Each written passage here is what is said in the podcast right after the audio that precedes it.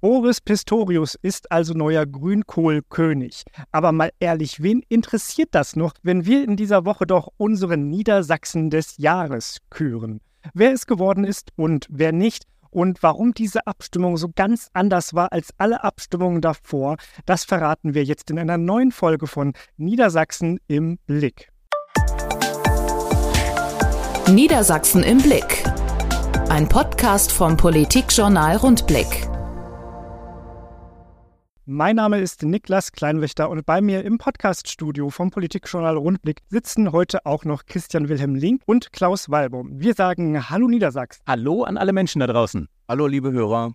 Lange mussten unsere Leserinnen und Leser, unsere Hörerinnen und Hörer und einfach alle Freunde des Politikjournals Rundblick warten. Jetzt steht fest, wer unser Niedersachse oder unsere Niedersächsin des Jahres 2023 geworden ist. Wir haben wieder abstimmen lassen. Wer soll die Rundblick-Krone 2023 erhalten? Und es haben über den Jahreswechsel 2023-2024 sage und schreibe 12.701 Personen ihre Stimme abgegeben. Der eine oder die andere hat das vielleicht auch zweimal gemacht. Das lässt sich natürlich nicht ganz ausschließen. Aber das Gesamtergebnis ist schon beeindruckend. In der Tat. Seit 2018 vergibt der Rundblick am Ende des Jahres bzw. zu Beginn des neuen Jahres eine Krone. Wir haben einmal die Zahlen angesehen, wie sich die Teilnehmerquote dabei so entwickelt hat. Es ist ein Auf und Ab, aber noch nie waren es so viele wie in diesem Jahr. Der erste Politiker des Jahres, das hieß damals noch Politiker des Jahres, das war Eike Holsten, der CDU-Landtagsabgeordnete aus Rothenburg. An seiner Wahl haben sich damals 1988 Menschen beteiligt. Danach folgte 2019 Henriette Struß, die damals die Bauernproteste organisiert hat. Mobilisieren können die bei Landschaftsverbindung ja immer noch. Damals haben 5999 Menschen abgestimmt, die allermeisten für die Junglandwirtin. Dann kam das Jahr 2020, das Corona-Jahr, da ging die Teilnahmequote wieder etwas runter. Und Gewinner war der Oberbürgermeister von Hannover, Billit Unai. Als wir ihm damals die Krone im neuen Rathaus übergeben haben, mussten wir großen Abstand halten und Maske tragen. Denn, wie gesagt, das war ja mitten in der Pandemie. Obwohl damals alle viel Zeit im Internet hatten, haben sich an der Abstimmung über 1748 Leute beteiligt, also weniger als zuvor. Der nächste krasse Sprung kam dann bei der Wahl zur Niedersächsin des Jahres 2021. Siegerin war damals Sterner Wolf vom jüdischen Schabbatzentrum Hannover. Abgestimmt hat man damals auch in New York, wo sogar in einem jüdischen Medium über die Abstimmung berichtet worden war. Im Jahr darauf fielen wir dann auf den Ausgangswert zurück. Im vorigen Jahr beteiligten sich wieder 1988 Menschen. Ein Großteil davon kam wahrscheinlich aus Braunschweig, wie auch der Sieger. Professor Vadim Isakov, ein Elektrotechnik-Experte der TU Braunschweig mit guten persönlichen Kontakten in die Ukraine. Er organisierte nach Kriegsausbruch, dass junge ukrainische Wissenschaftlerinnen an der TU einen Job bekommen haben. So, und damit sind wir jetzt auch schon bei der Abstimmung 2023-24 angekommen, die in vielerlei Hinsicht anders lief als früher. Zunächst einmal haben wir die Kandidatinnen und Kandidaten anders bestimmt. In den vorangegangenen Jahren waren zur Abstimmung gestellt immer die Niedersachsen des Monats oder die Niedersachsen der Woche die wir damals noch regelmäßig gekürt haben. Davon sind wir 2023 dann erstmals abgewichen. Stattdessen haben wir selbst als Redaktion Kandidaten ausgesucht, nämlich sieben, zur Wahl gestellt. Das hat es natürlich leichter gemacht für die Wähler zu entscheiden, denn sieben Leute, da hat man einen besseren Überblick als über, ja, über mehrere, mehrere als diese. Warum aber stand da gar nicht Boris Pistorius zur Wahl, fragen sich vielleicht manche. Ganz einfach, das wäre viel zu einfach gewesen. Ein Niedersachse, ein Sozialdemokrat, den gerade die ganze Republik feiert und eine Mehrheit sofort zum Kanzler küren wollte, das wäre ja ein konkurrenzloser Sieg geworden. Das fanden wir unfair. Deshalb also sieben Bewerberinnen und Bewerber. Bemerkenswert am Ergebnis ist außerdem, dass fünf der sieben Anwärter auf die Rundblickkrone an der 5%-Hürde, wenn es sie denn gegeben hätte, gescheitert werden. Und zwar so. Platz 7 ging an Michael Vassiliades, Vorsitzender der Industriegewerkschaft BCE, kam auf 0,65 Prozent. Das sind 82 Stimmen. Platz 6 ging an Bärbel Heidburg vom Landesverband Erneuerbare Energien. Sie kam auf 3,3 Prozent. Das entspricht 414 Stimmen. Auf Platz 5 zunächst sehr gut gestartet, dann aber abgeschlagen weiter hinten gelandet. Braunschweigs Oberbürgermeister Thorsten Kornblum von der SPD. Er kam auf 3,9 Prozent. Das entspricht 495 Stimmen. Platz 4 ging an Osnabrücks Landrätin Anne Kepschul von den Grünen. Die bekam 4,2 Prozent der Stimmen. Das sind in Zahlen 536 Stimmen. Und Platz 3, der ging an den FDP-Landesvorsitzenden Konstantin Kuhle. Kuhle erreichte 4,4 Prozent. Das sind 558 Stimmen. Er war wohl mit dem Bundeshaushalt beschäftigt und hat dann zu lange mit dem Wahlkampf gewartet. Und dann kam der Schnitt. Das waren jetzt zusammengerechnet 2085 Stimmen. Es bleiben also noch 10.616 Stimmen für die Zweitplatzierte und den Erstplatzierten. Ja, und weil ungewöhnliche Ereignisse, nämlich diese Stimmverteilung zu ungewöhnlichen Schritten, ermuntern, deswegen haben wir uns entschieden, diesmal zwei Kronen zu verleihen. An die, ja, an die Nummer zwei, den Vize, und an die Nummer eins. Denn die lagen am Ende ja gar nicht mehr so weit auseinander. 5069 Stimmen erhielt Karina Herrmann, die parlamentarische Geschäftsführerin der CDU im Niedersächsischen Landtag. Das macht einen Abstand von 4511 Stimmen zum drittplatzierten Kuhle. Übrigens, beide kommen aus Göttingen, ein ungleiches Lokalderby, also könnte man sagen. Für diesen Achtungserfolg haben wir Karina Herrmann zur Vize-Niedersächsin des Jahres erklärt, eine Krone übergeben und mit ihr über ihren Job gesprochen. Was uns die CDU-Politikerin dabei erzählt hat, könnt ihr im Rundblick oder auf rundblick-niedersachsen.de nachlesen. Einen kleinen Vorgeschmack haben wir aber schon einmal hier. Bei mir ist jetzt Karina Herrmann, die parlamentarische Geschäftsführerin der CDU-Landtagsfraktion und ab heute auch Vize-Niedersächsin des Jahres. Herzlichen Glückwunsch dazu. Ja, ganz herzlichen Dank. Ich freue mich sehr. Sie haben ein unglaublich gutes Ergebnis erzielt.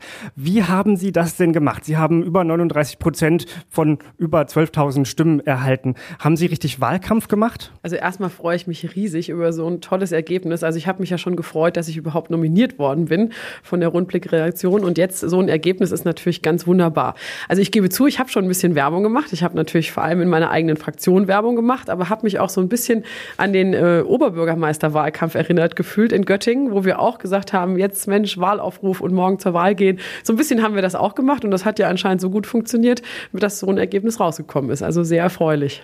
Sie sind jetzt über ein Jahr im Niedersächsischen Landtag als Abgeordnete und als parlamentarische Geschäftsführerin. Wie erleben Sie denn so den Parlamentsbetrieb hier in Niedersachsen? Gibt es besondere Sternstunden, die Sie bisher erlebt haben? Ja, also ich war ja tatsächlich ganz neu auch im Niedersächsischen Landtag seit der Wahl 2022 und ich habe tatsächlich ähm, den, äh, den, den Feierakt oder die Feierstunde zum Angriff ähm, von der Hamas auf Israel als ganz besonders ja, würdig empfunden und habe das mit großer Demut und Stolz auch entgegen entgegengenommen, wie diese Feierlichkeiten dort stattgefunden haben, wo wir also alle im Parlament ein starkes Zeichen gesetzt haben und auch äh, Jüdinnen und Juden dort gesungen haben. Das war also ein erhebender und bewegender Moment, wo mir klar war, ich habe auch den richtigen Schritt gewählt, mich für die Demokratie und für das Land einzusetzen. Und das ist an dem Tag mir besonders deutlich geworden. Und einmal umgekehrt gefragt, gab es auch Tiefpunkte, wo Sie gesagt haben, da bin ich mal nicht stolz auf dieses Parlament? Ja, auch da vor allem, wo wir als Abgeordnete unserer Vorbildfunktion nicht gerecht werden. Und da erinnere ich mich an den Vorfall der AfD wo die AfD gegenüber zwei grünen Kolleginnen sehr aggressiv Gewalt äh, zum Ausdruck gebracht haben, verbal. Und das ist etwas, was mich wirklich schockiert hat. Und das hat mich auch sehr geärgert. Und das ist eben gerade,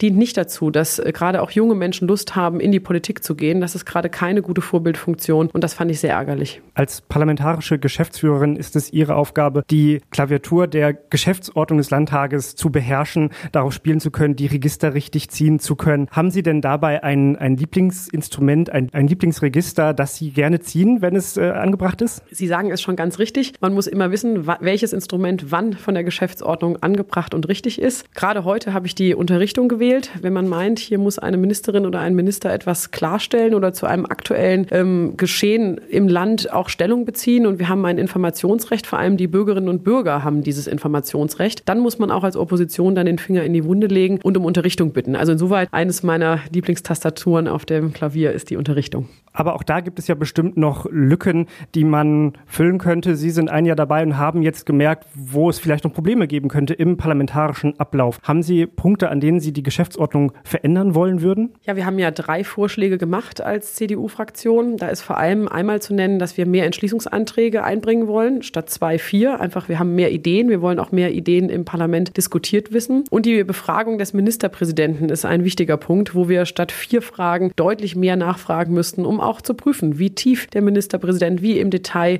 er mit den Themen vertraut ist, auch unserer Kontrollfunktion danach zu kommen. Also die Ministerpräsidentenbefragung ist reformbedürftig. Vielen Dank, Karina Herrmann. Und nun kommen wir endlich zum Niedersachsen des Jahres 2023 zum rechtmäßigen und ehrlicherweise unangefochtenen Sieger der diesjährigen Abstimmung. Mit noch einmal 478 Stimmen mehr als Karina Herrmann, also insgesamt 5547 Stimmen oder 43,7 Prozent aller Stimmen, geht die diesjährige Rundblickkrone und der Titel Niedersachse des Jahres an Tim Meyer-Jürgens, den Deutschlandchef des niederländischen Übertragungsnetzbetreibers Tenet.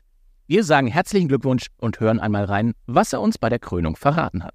Herr Meyer-Jürgens, herzlichen Glückwunsch zur Wahl zum Niedersachsen des Jahres 2023.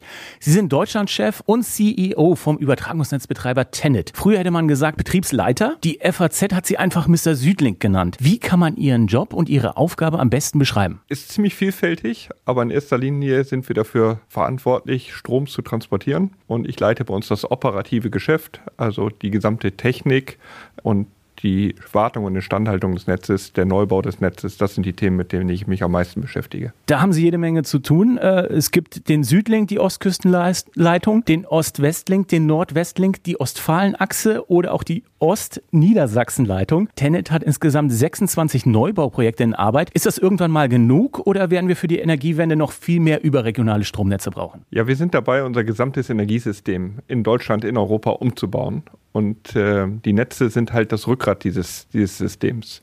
Wir bauen ja immer mehr erneuerbare Energien, die wetterabhängig sind, die nicht jederzeit zur Verfügung stehen. Und wir bauen sie auch dort, wo wir eben die Wetterbedingungen haben, die wir benötigen. Nicht immer da, wo die Industrie sitzt, dort, wo der Kunde sitzt. Und deswegen müssen wir Strom in großen Mengen transportieren, ganz anders als früher. Und dafür bereiten wir die Netze vor. Und diese 26 Projekte, die genannt haben, sind ein großer Teil davon, aber auch noch nicht alles. Alles steht am Ende im Netzentwicklungsplan, den wir regelmäßig auch überarbeiten und aktualisieren. Aber wir haben jetzt in diesem Jahr zum ersten Mal einen Netzentwicklungsplan, der wirklich zeigt, was bis 2045, also bis zum Jahr der Klimaneutralität, wirklich notwendig ist, der das aufzeigt. Äh, und der wird jetzt nur noch die nächsten Jahre aktualisiert und angepasst an den, die tatsächliche Entwicklung. In Norddeutschland musste 2023 so viel Windkraft wie noch nie abgeregelt werden. Das ist nicht nur ärgerlich, sondern auch ziemlich teuer. Wann geht denn die Überlastung der Stromnetze endlich wieder zurück? Wann kommt da eine Trendwende? Ja, also in der Tat bauen wir die Netze aus, um eben diese Einschränkungen äh, zu verringern. Gleichzeitig bauen wir die Erneuerbaren immer weiter und stärker aus und bisher auch schneller als die Netze.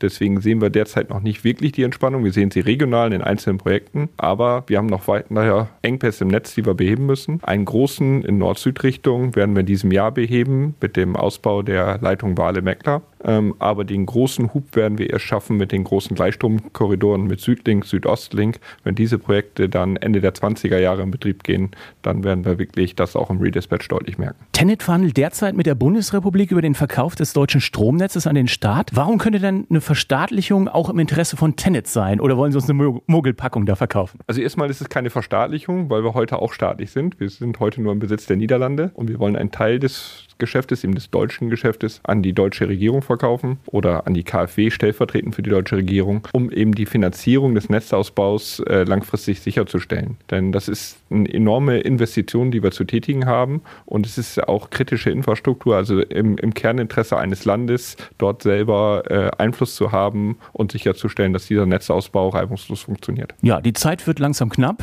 um die Energiewende bis 2040 noch zu schaffen. Die Aufgaben sind riesig. Was macht Sie trotzdem trotzdem optimistisch, dass wir das in Deutschland hinkriegen? Also ich glaube, wir haben schon eine ganze Menge geschafft, auch wenn es noch nicht immer überall direkt sichtbar ist. Aber wir als Unternehmen haben unsere Investitionen in den letzten Jahren äh, vervielfacht. Wir streben an, jetzt jedes Jahr etwa 10 Milliarden oder mehr zu investieren in die Netze äh, und den Netzausbau wirklich schnell voranzutreiben. Und insofern sind wir optimistisch und zuversichtlich, dass wir diese Aufgabe auch gestemmt bekommen. Vielen Dank. Sehr gerne.